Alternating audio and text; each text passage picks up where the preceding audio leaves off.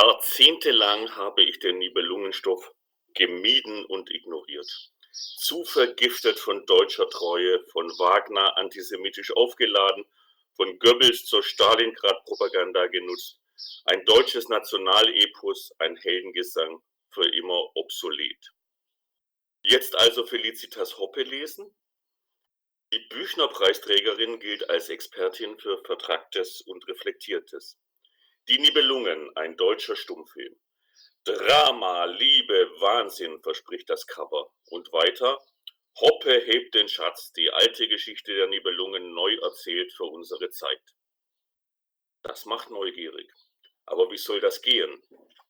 Zur Orientierung für die Hörer erstmal die kürzeste Zusammenfassung der Handlung, gefunden bei Tilman Spreckelsen in einer Besprechung des Hoppe-Buches in der FAZ.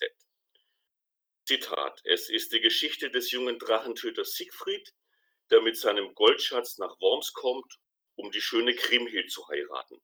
Deren Bruder Gunther hilft, die ebenso schöne Brunhild auf Island zu gewinnen, vom finsteren Hagen ermordet und später seines Schatzes beraubt wird.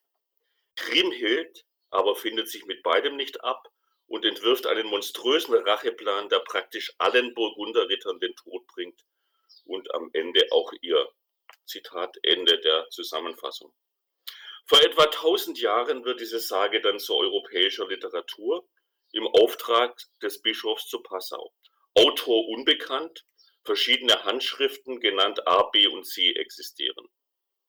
Wiederentdeckt zunächst von den Romantikern, dann vor 100 Jahren der berühmte, trick- und drachentechnisch sehr beeindruckende Stummfilm von Fritz Lang, von Hoppe ja im Buchtitel anzitiert. Obwohl Hoppes Nibelungenbearbeitung wenig Filmisches aufzuweisen hat, zollt es Fritz Langs Film außer im Titel auf zweierlei Weise Tribut. Die drei- bis fünfseitigen Kapitel sind jeweils mit einer an Stummfilme erinnerten weiß auf schwarz übertitelt. Also zum Beispiel, wie Siegfried den doppelten Hochzeitseiner besteigt. Oder Brunhild rutscht aus. Oder wie Siegfried verdurstet. Das kann man auch als Reminiszenz an die Zwischentafeln in Brechts epischem Theater verstehen. Die zweite Hommage an den Film, es gibt einen Abspann, sogenannte Credits, welche die Mitwirkenden aufzählen. Als da wären der grüne Jäger Siegfried, der Widersacher Hagen von Tronje, die deutsche Superwitwe Kriemhild, ihre Mutter Königin Ute, die Tarnkappe Zwerg Zorn, das dreifache G Gunther, Gernot und Giselher. Der Tod ein Laie aus Worms. Die große Null Etzel, Regie Frau Kettelhut, Drehbuch und Zeuge im Beiboot Felicitas Hoppe, Dramaturgie Quentin Tarantino und so weiter und so fort. Musik übrigens der Männerchor Worms Pfiffligheim. Abspann als erstes zu lesen sei hiermit empfohlen. Das stimmt ein und macht gute Laune. Kriemhild als deutsche Superwitwe, Quentin Tarantino als Dramaturg und der Tod ein Laie aus Worms, ein Meister aus Deutschland ist er ja sowieso. Das sind nicht nur nette Späße, es sind intermediale Querverweise, subtile Vermischungen von Ebenen, eine respektlose und eigenwillige Aneignung des Stoffs durchzieht den ganzen Roman. Der Name der angeblichen Regisseurin Kettelhut ist in Wirklichkeit der Name des Bühnenbildners in Fritz Langs Film und als Name der Erzählerin, der Zeugin im Beiboot, welche die Theaterinszenierung der Wormser Festspiele vom Rhein aus verfolgt, muss der Name der Autorin selbst herhalten. Ein postmodernes, vergnügliches Spiel. Was in der fiktiven Freiluftinszenierung von der Bootsfahrerin Hoppe zu sehen ist, verschwimmt allerdings im Opernglas mit den eigenen Fantasien, Deutungen und Kommentaren der Figur und Zählerin Felicitas Hoppe. Die Zeugin im Beiboot schildert nicht nur die Handlung auf der Bühne, auch das schunkelsüchtige rheinische Publikum wird charakterisiert und kommentiert. Durchaus intelligente und originelle Spekulationen und Abschweifungen zum Stück, zu den Figuren, zu Rhein und Donau, zum Regietheater und zu den Schauspielern gehen der Erzählerin geschwätzig von der Zunge.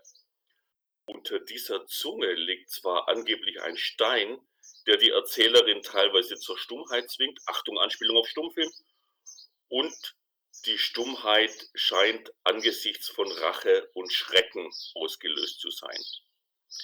Der Stein muss sich aber irgendwann gelöst haben, denn das Geblubber der Erzählerin sprudelt nur so und ist mit allen postmodernen und ironischen Wassern angereichert. Hier eine Kostprobe. Und jetzt darf der Held auf die Bühne, denn das Publikum hat auf Jahre voraus gebucht. Der Jubel ist groß, denn man erkennt Siegfried sofort, obwohl er dünnhaarig und klein ist. Man sieht ihm förmlich beim Wachsen zu und wie sein Haar dabei immer heller wird, sich jetzt schon beinahe blond vor lauter Eifer und Tatkraft Stufe zu Stufe zum Dom hinauf in steile goldene Locken legt. Höchste Zeit also, dass ihm jemand zu tun gibt. Nur wer und was? Ist nicht alles schon getan? Hat er nicht längst den Drachen erschlagen, ihm die Augen genommen, in seinem Blut gebratet, mit einem Lindenblatt sein Schicksal besiegelt, zwei Könige, 14 Riesen erschlagen und hunderte von Nibelungen? Und so weiter. Zitat Ende. Die drei Buchteile, der Rhein, die Donau und die Klage, bildlich umrahmt von Nordsee und Schwarzem Meer, werden durch zwei Theaterpausen unterbrochen. Die Pausenkapitel bestehen aus Dutzenden Seiten mit Interviews der Schauspieler.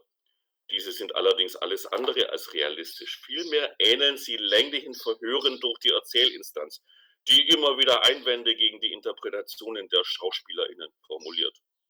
Mal wird ernsthaft um Deutungen, mal werden Eitelkeiten gepflegt, manchmal auch Arbeitsbedingungen im Festspielgetriebe reflektiert. Lange Zeit hat mir der Roman sehr viel intellektuelles Vergnügen bereitet. Zwar gibt es keine in sich schlüssige Neuinterpretation des Nibelungenstoffes, aber der Roman liefert vielerlei ernste und auch witzige Überlegungen zu Heldentum, Schatzbegehrlichkeiten, andere Begehrlichkeiten, Rache, Gewalt, Geschlechterverhältnisse, Theater und den kommerzialisierten Festspielbetrieb in Worms und nebenbei auch gepflegten Nonsens. Im letzten Drittel war mir dann doch, das doch etwas zu angestrengt, auch anstrengend. Trotzdem eine spielerische und gedankenreiche Lektüre vor Wort- und Theater verliebte Menschen. Das Buch Felicitas Hoppe, Die Nibelungen, ein deutscher Stummfilm, erschienen 2021 bei S. Fischer, 247 Seiten, Preis 22 Euro.